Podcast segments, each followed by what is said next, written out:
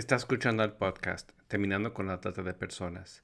Este es el episodio número 78, UNODC y su área de prevención del delito y justicia en Perú.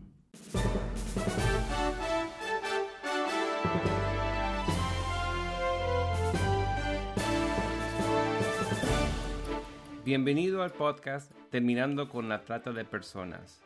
Mi nombre es Gilbert Contreras y mi nombre es Virginia Contreras. A través de nuestros episodios, que se emitirán cada dos semanas, buscaremos empoderarlo a usted con herramientas para estudiar el asunto, ser una voz y hacer una diferencia para terminar con la trata de personas.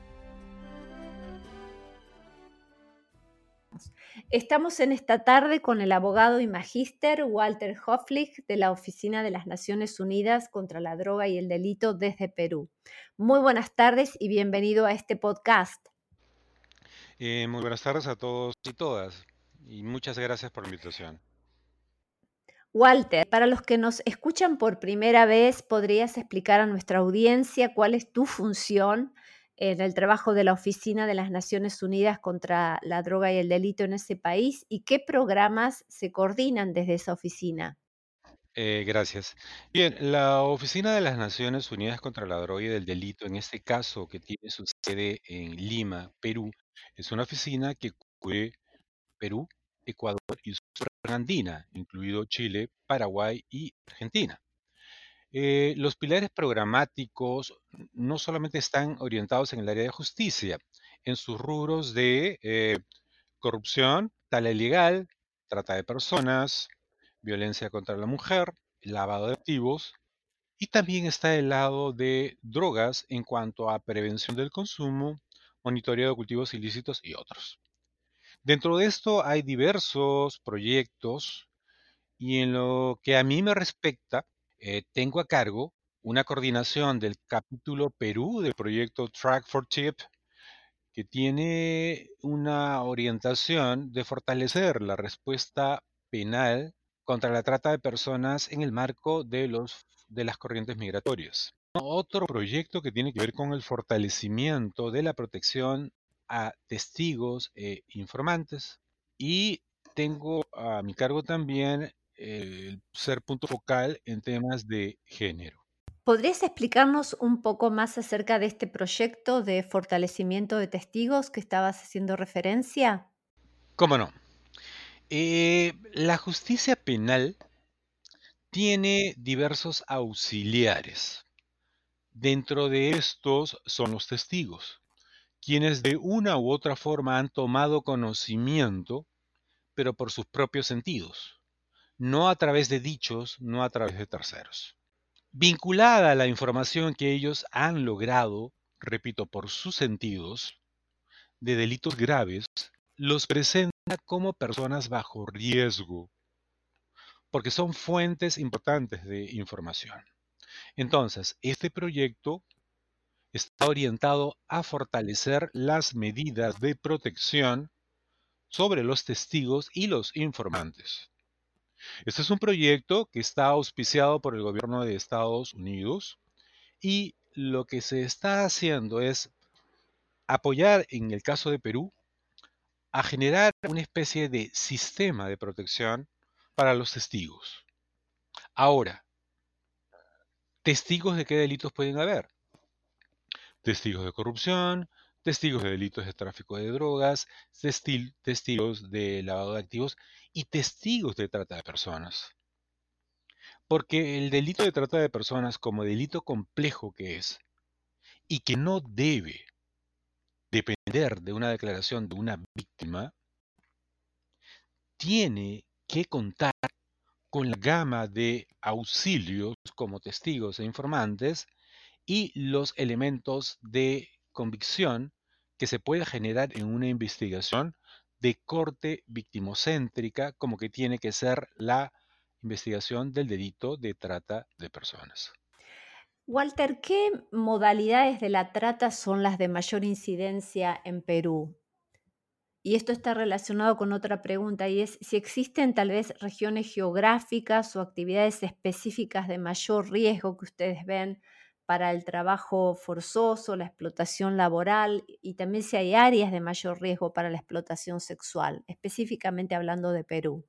Precisamente el día de ayer hemos emitido un informe eh, de análisis situacional de la trata de personas en contexto de flujos migratorios en el Perú.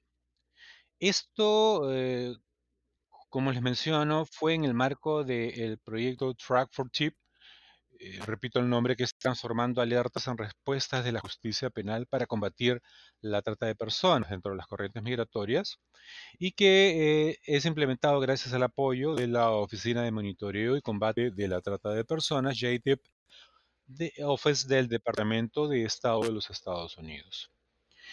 Este informe fue basado en seis regiones, precisamente seis regiones que eh, presentan en el Perú cierta eh, prevalencia de víctimas de trata de personas.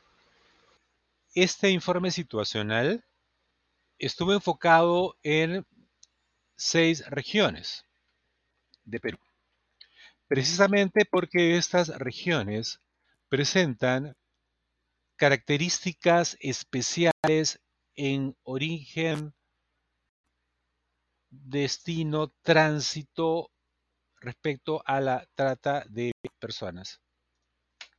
Estas regiones son eh, Lima, ciudad capital de Perú, la ciudad más poblada y la que tiene y donde se han identificado mayores casos de trata de personas. También está la ciudad de Iquitos en Parte de la selva de Perú. Eh, noreste, eh, la ciudad de Tumbes es una ciudad que se ha convertido en un lugar lamentablemente potencial para la captación de víctimas de trata de personas, sobre todo, eh, sobre todo de origen venezolano, porque es la principal ciudad de ingreso de la corriente de migrantes venezolanos de Ecuador. Es la vía de ingreso a través de Tumbes, Perú. La otra ciudad es también Madre de Dios, que es frontera con Brasil. Y esta ciudad Madre de Dios es una ciudad donde lamentablemente se desarrolla mucho la minería ilegal y la tala ilegal. Eh, Madre de Dios en Perú es una de las ciudades más eh, mayor mm, eh, biodiversidad del mundo y lamentablemente en zonas de minería ilegal se produce el tema de la explotación mayormente sexual. Otra ciudad fue Tacna, por ser una vía de salida del flujo migratorio venezolano hacia Chile. Y otra ciudad fue Cusco, una ciudad que por el efecto del turismo tiene mucho comercio, tiene muchos negocios. Ahora, si hablamos de modalidades, en Perú, por ejemplo, el año 2019, la que ha tenido más prevalencia ha sido la explotación laboral adulta, seguida de la explotación sexual de niños, niñas y adolescentes. Y eh, también ha tenido cierta ah, eh, en eh, mendicidad y otras formas de explotación. Sin embargo, al año 2020 la mayor prevalencia se ha presentado en la explotación laboral, por encima de la explotación sexual.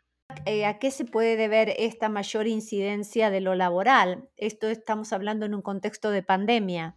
Las modalidades que, se han detallado es que, por ejemplo, eh, ha habido explotación en ciertos talleres clandestinos donde se estaba elaborando mascarillas, alcohol adulterado, etcétera, por ejemplo.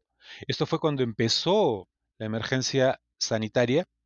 Por otro lado, también porque evidentemente por efectos de la emergencia sanitaria se han cerrado, se cerraron todos los centros llámese hostales, hoteles, bares, cantinas, lugares donde era el primer contacto con mujeres y adolescentes para aspectos de explotación sexual, pero a su vez también eran los lugares donde iban y podían conducir a estos parroquianos que iban por el, por el licor a otros sitios donde tendrían a las mujeres y niñas explotadas, siendo explotadas sexualmente. ¿Verdad? Eh, evidentemente hay que entender que hablamos de que en bares y cantinas se encontraban a, ni, adolescentes y mujeres eh, y donde eran víctimas de explotación sexual no puede y no necesariamente haber trata porque de repente ellas estaban en libertad. Hay que entender que para la trata de personas no implica la pérdida de la libertad como uno de los elementos. En puridad como encierro porque hay, la, pérdida de libertad es algo muy, muy, muy amplio, ¿verdad? Entonces, eh, son víctimas que les quitan el documento, son víctimas que amenazan a la familia, tienen cercada a la familia, están bajo algún tipo de amenaza y presión que evidentemente les genera o aumenta la vulnerabilidad y evidentemente su capacidad volitiva, su voluntad está supeditada al victimario o al tratante. Y llevando la conversación a este estado de las víctimas, quería preguntarte cuáles son algunos de los factores que pueden empujar o jalar a las personas en Perú para caer en manos de, redes de trata, sea interna o de fronteras internacionales. O sea, hay, sabemos que siempre hay algunos denominadores comunes, pero si existe un perfil específico de víctima en Perú. Es cierto. Has mencionado denominadores comunes. Uno de ellos tiene que ver con la condición económica, ¿verdad? El estado de necesidad a veces empuja a una persona a buscar mejores condiciones de vida.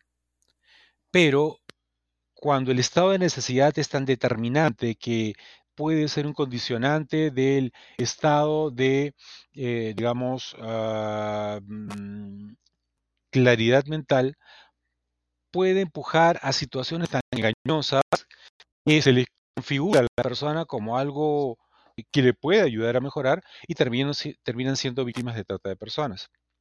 Otro aspecto también es que, eh, sin embargo, sin ser necesariamente eh, determinante la pobreza extrema, cuando hay, un tema de aspiración del ser humano, va a buscar mejoras.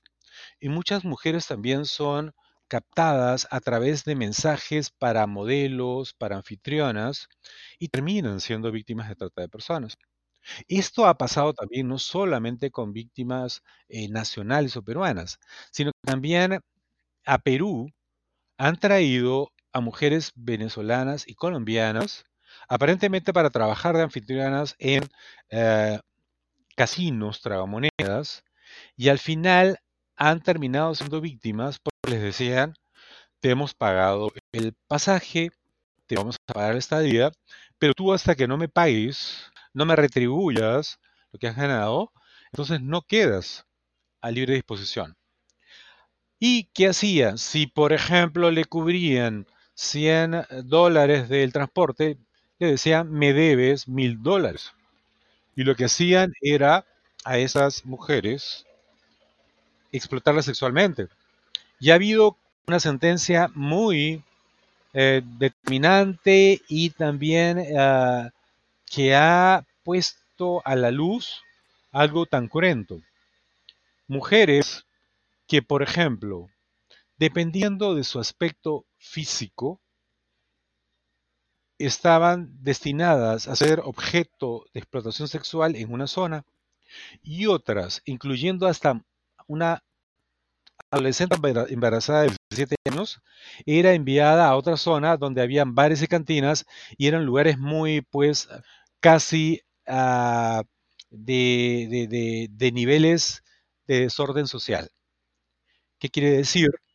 Que además la víctima mujer es catalogada de acuerdo a su aspecto y como cosa que y producto se le envía a, a diferente estrato de consumo.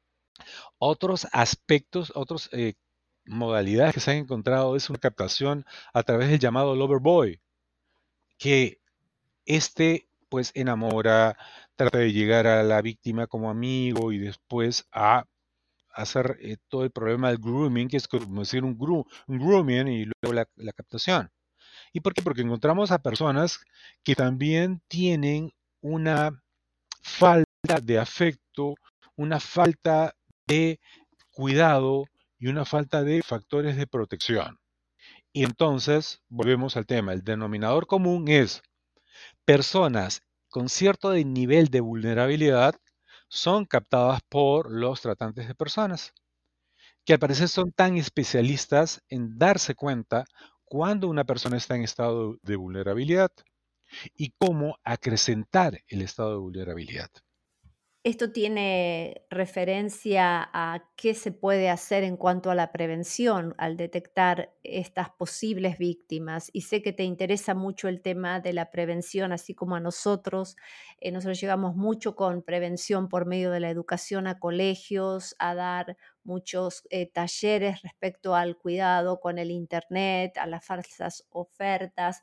¿Podrías contarnos un poco más el trabajo en prevención y, mm, tal vez también darle a nuestra audiencia otras herramientas o ideas de cómo llegar antes, antes que lleguen los explotadores de, estos sueños que tienen muchos jóvenes? Eh, gracias porque has tocado un tema muy importante, prevención. Yo en ODC, como Oficina de Naciones Unidas contra Droga y Delito, el delito no solamente lo ve por el lado de la justicia, sino también la prevención. Las corrientes de prevención se orientan muchas veces a establecer canales de información, eh, cuídate de la trata personas, eh, denuncia aquí, infórmate aquí. Y esto a veces crea cierto nivel de temor de la gente o también cierta anomia, porque no hay una sintonización con la comunidad. Al final, no se está trabajando en algo que es muy, es muy importante en prevención. Tener una población informada que a su vez sea un canal de denuncia informada.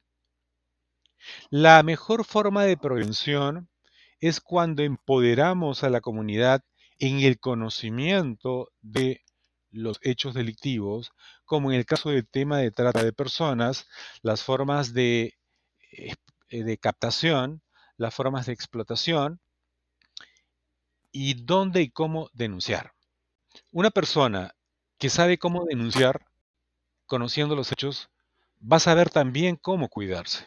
También cuando saben las estrategias, las técnicas que usan los tratantes. Mira, te doy un ejemplo. Hemos ido a un colegio y más que dar una charla acerca de las técnicas, eh, les dimos sketch para que los chicos actúen y los puedan ver en acción. Hicimos el del Lover Boy, hicimos diferentes sketches que de alguna forma modelaban las mismas técnicas que se utilizan siempre, pero al verlas ellos era mucho más poderoso que solamente decirles cuidado con la trata o este es el teléfono para llamar. Es como que ver esos mecanismos, eh, educarlos, eh, que ellos puedan tomar conciencia de que existen estas técnicas que se repiten, fue muy poderoso, hablando en esto de empoderar, ¿verdad? Totalmente de acuerdo contigo, porque sí tuve una experiencia de ese tipo, eh, en que, bueno, tengo la suerte de tener algo de formación en producción y actuación. se preparó un grupo de escolares para que presenten dinámicas frente a su colegio. Presentaba modalidades de captación en puestos de buses interprovinciales, captación a través de WhatsApp, eh, captaciones digamos, respecto a mensajes en Internet o, en periódicos, medios de comunicación. Pero ellos mismos asumían los roles. Entonces, estos sociodramas, en efecto, como lo has mencionado, involucran más a la comunidad, porque también les das instrumentos que pueden replicar. Entonces, si la comunidad puede ir reflejando la problemática en actuaciones de ese tipo y ver a miembros de su comunidad representándoles, se les va a tener que, eh, digamos, grabar mejor y tener otra digamos, forma de contextualizar la información. es muy importante que la prevención tome esto cada vez más de empoderar y e involucrar a la comunidad. Porque también esto ayuda a construir estrategias comunitarias que super, supersistan y que la comunidad las sienta como suyas también. Y específicamente en Perú, hablando del tema de canales de orientación, te quería preguntar también en cuanto a reportes de casos, ¿cuáles serían, eh, eh, si tienen algún número en especial, por si hay sospechas de víctimas, porque tal vez nos están escuchando eh, gente de Perú o, o gente que tiene familiares en Perú? ¿Cuál sería la modalidad que ustedes tienen? Bien, en Perú existe una línea la línea, la línea 1818 para que se puedan reportar casos de trata de personas. No solo trata, sino también otros delitos. Entonces, se puede por esa vía reportar. Y evidentemente no es tanto esperar que una víctima reporte, porque sabemos que la víctima está en un espectro de dominación, sometimiento, pero cualquier persona informada puede llamar y eh, denunciar. Hay otra línea 100 también para temas de violencia contra la mujer que también se pueden denunciar casos de tratas de personas, porque mayormente, no solamente en Perú y en el mundo, mayor porcentaje, cerca del 80% de casos son eh, víctimas mujeres, ¿no? La trata de personas en sí tiene casi rostro de mujer. Y te iba a preguntar, eh, volviendo a los temas hoy que tal vez pueden eh, poner a cierto segmento de la población en, un, en una posibilidad de vulnerabilidad para ser víctima, ¿qué, qué, qué lugar juegan los patrones culturales latinoamericanos? Porque como bien dices, por lo general tiene cara de mujer. En los patrones latinoamericanos marca mucho el tema del machismo, por ejemplo. En contra de esto es que mayormente se encuentran en bares y cantinas a mujeres ofreciendo licor. Y la persona que va a tomar el licor no solamente está pensando en eso, sino está pensando en a quien le sirve el licor, en, qué otra cosa puede hacer. Evidentemente, aquí es un juego de, de una, una simbiosis entre comercio y morbo también. Y ahí entramos en otro tema. Para el tema de trata de personas también hay que tener la visión de los gatilladores, de los que son los que eh, pueden impulsar la trata de personas. Y eso se tiene, por ejemplo, eso, hasta cuándo hay una aceptación de que necesariamente en una cantina, en un bar, hayan mujeres que estén ofreciendo licor, por ejemplo. ¿No? Entonces, así como eso es también de que los avisos publicitarios donde muestran a la mujer en prendas tan diminutas y que le ofrecen como un objeto de atracción, de llamamiento. Y además que el factor machismo empuja a llevar a la mujer en roles dentro de los cuales está el sexual también. Entonces son situaciones que tienen que entrar en la transformación de una cultura que determine una igualdad, una no discriminación, una situación de establecer roles que sean tan iguales en hombre y mujer y que muestren su capacidad para asumirlo, ¿no?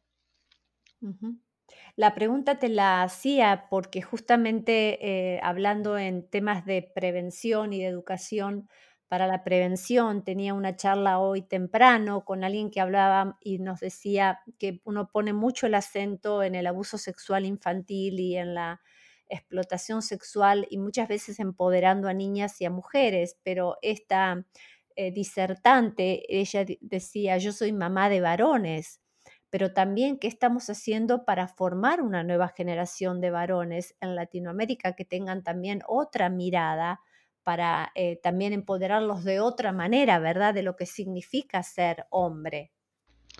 Exacto, porque ahí entran a jugar en los estereotipos, ahí entran a jugar los estereotipos de género, que principalmente se alimentan desde el hogar. A ver, ese ejemplo de esa madre que tiene varones. Ella lo que va a hacer es establecerle patrones de conducta como varón. Y lamentablemente estos patrones son estereotipos y son clichés que van en contrasentido a una imagen femenina. Porque mayormente los, los, patrones y estereotipos lo que hacen es marcar una superioridad del varón sobre la mujer. No solamente por el hecho de decir de que la mujer no puede hacer tal o cual cosa. El mero hecho de hacer entender que una mujer es buena gente, es protectora, también la limita de solo ser madre o solo ser cuidadora, ¿verdad? Entonces tiene que ver mucho esta educación y cómo hacemos, cómo generamos agentes de cambio. Y ahí implica mucho involucrar a quienes están a cargo de las familias. No solo padre o madre, sino que cumplan el rol de dirección de una familia.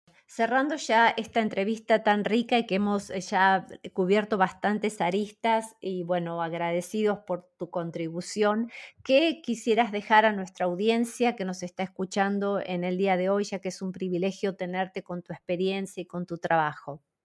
Bueno, principio, gracias por eso. Yo creo de que, principio uno, en el mundo todos y todas, y yo mismo, estamos para tratar de sumar el primer llamado es que los delitos, como la trata de personas, no se revierten solo por la justicia o por la labor de la policía y por la labor de fiscales y jueces, sino también por el involucramiento de la comunidad. Es, bueno establecer mejores canales de acercamiento de la comunidad pero también que tenga una variable muy importante, que permitan empatizar con la comunidad. No podemos trabajar prevención desde una visión ciudad capital con una región que tiene sus propias dinámicas. Entonces hay que empatizar mucho con la riqueza cultural y, eh, y, propia que tiene cada región dentro de un estado o dentro de un país. Dos, que hay que hacer entender a la comunidad que es parte de integrante de un universo necesario para hacer el delito de trata de personas menos beneficioso para el delincuente. Esto implica, por ser agentes de información, agentes de denuncia, agentes de prevención y establecer que así, por ejemplo, de repente el extremo eh, sea mm, de comparación muy ah, tedioso u odioso. Estamos pasando una alerta sanitaria muy fuerte por el COVID-19. En esta época ya muchos hemos asumido que tenemos que eh, usar una mascarilla bucal, que tenemos que lavarnos bien las manos, que tenemos que limpiarnos bien con el alcohol. Ya lo hemos asumido. ¿Por qué como seres humanos también eh, no asumimos que hay situaciones que se cometen porque no se previenen, porque no se evitan, porque de repente se está coadyuvando a alimentar la oferta de esos delitos. Entonces, la visión, yo creo, de la prevención y de una forma holística es lo más importante para trabajar con la comunidad, que no es el mero hecho de decir, decir la trata de personas te acecha, cuídate. No, hay que informar bastante, darle las herramientas a la comunidad para accionar y hacerles entender que son aliados muy importantes contra la trata de personas. Perfecto. Bueno, Walter, muchísimas gracias por tu contribución en el día de hoy a este podcast.